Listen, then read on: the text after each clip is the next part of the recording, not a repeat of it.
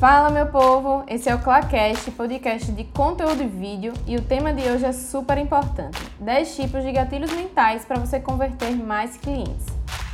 Primeiramente, o que são gatilhos mentais? São estímulos recebidos pelo nosso cérebro que influenciam diretamente a nossa tomada de decisões. Então, se você aprende a utilizar esses gatilhos na sua produção de conteúdo e no relacionamento com o seu público, você terá resultados muito mais satisfatórios. Mas preste atenção, os gatilhos precisam ser utilizados com ética, sinceridade, naturalidade e honestidade. Jamais fale o que você não pode ou não vai cumprir, pois sairá como mentiroso e desonesto. O primeiro gatilho que eu quero passar para vocês é o gatilho da escassez, que traz a ideia de quanto mais difícil for conseguir determinado objeto de desejo, mais raro e valioso ele é. Como exemplo de abordar poucas unidades, como vagas para evento, edição limitada, benefício para os primeiros, poucas vagas para ter mais exclusividade e agenda cheia. O segundo gatilho mental e o que eu mais amo é o gatilho da autoridade. Como consegui-lo? Dica 1. Mostre que você tem conhecimento, que você domina o assunto, que você domina o seu segmento. Dica 2. A melhor forma de conseguir autoridade é através de vídeos, onde você será real e gerará conexão. Dica 3 Ceda materiais úteis e gratuitos antes de qualquer conteúdo pago. Assim, seu público vai entender sua linguagem e sobre o que você aborda. Dica 4. Use fotos e vídeos seus em eventos, cursos e momentos importantes. Dica 5. Associe-se às pessoas que têm autoridade e acreditam no seu potencial. O próximo gatilho é o gatilho da urgência. Ele é parecido com o da escassez, mas está ligado ao fator tempo, quando o produto ou serviço tem um prazo limite para serem adquiridos. Por exemplo, só até hoje, sua última chance, hoje é o último dia, imediato, agora. Outros exemplos: fazer conteúdos nos stories e não colocar nos destaques, fazer lives e não deixar salvo. Isso vem sendo bastante utilizado nas lives de 5 da manhã por grandes profissionais do nosso país. O quarto gatilho é o da reciprocidade.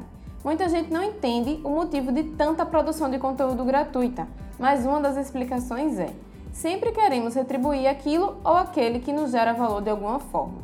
Porém, seja natural, primeiro foque em ajudar e somente depois pense no lucro. Esteja sempre disponível, tire dúvidas e auxilie na resolução de problemas com conteúdos. Agora vamos para o quinto gatilho, que é o da antecipação. É aquele famoso vem novidade por aí. Você pode utilizar para lançamento de um produto ou para avisar que agora você vai produzir conteúdos. Como fazer? Mostre bastidores, ensine sobre o produto que irá lançar, conte a história, tire dúvidas, dê spoilers. O sexto gatilho é o da prova social. Eu amo esse gatilho, utilizo muito e tenho bastante resultado. Primeiramente, ele é baseado em quanto mais pessoas optam por determinada opção, mais somos influenciados a tomar a mesma atitude. Como você pode utilizar esse gatilho? Primeiro, depoimentos de clientes e pessoas com autoridade. Segundo, imagens de pessoas usando seu produto ou serviço. Terceiro, mostrando sua rotina e quem são seus clientes, se fazendo presente e incentivando o repost. O próximo gatilho é o da segurança, que se baseia em realmente fazer com que o público se sinta seguro antes de comprar de você ou contratar o seu serviço. Por exemplo, cliente X que tinha dificuldade para gravar vídeos conseguiu produzir 8 em um só turno. Outro exemplo, produto Z já ajudou mais de 548 pessoas a deixarem o vício de fumar.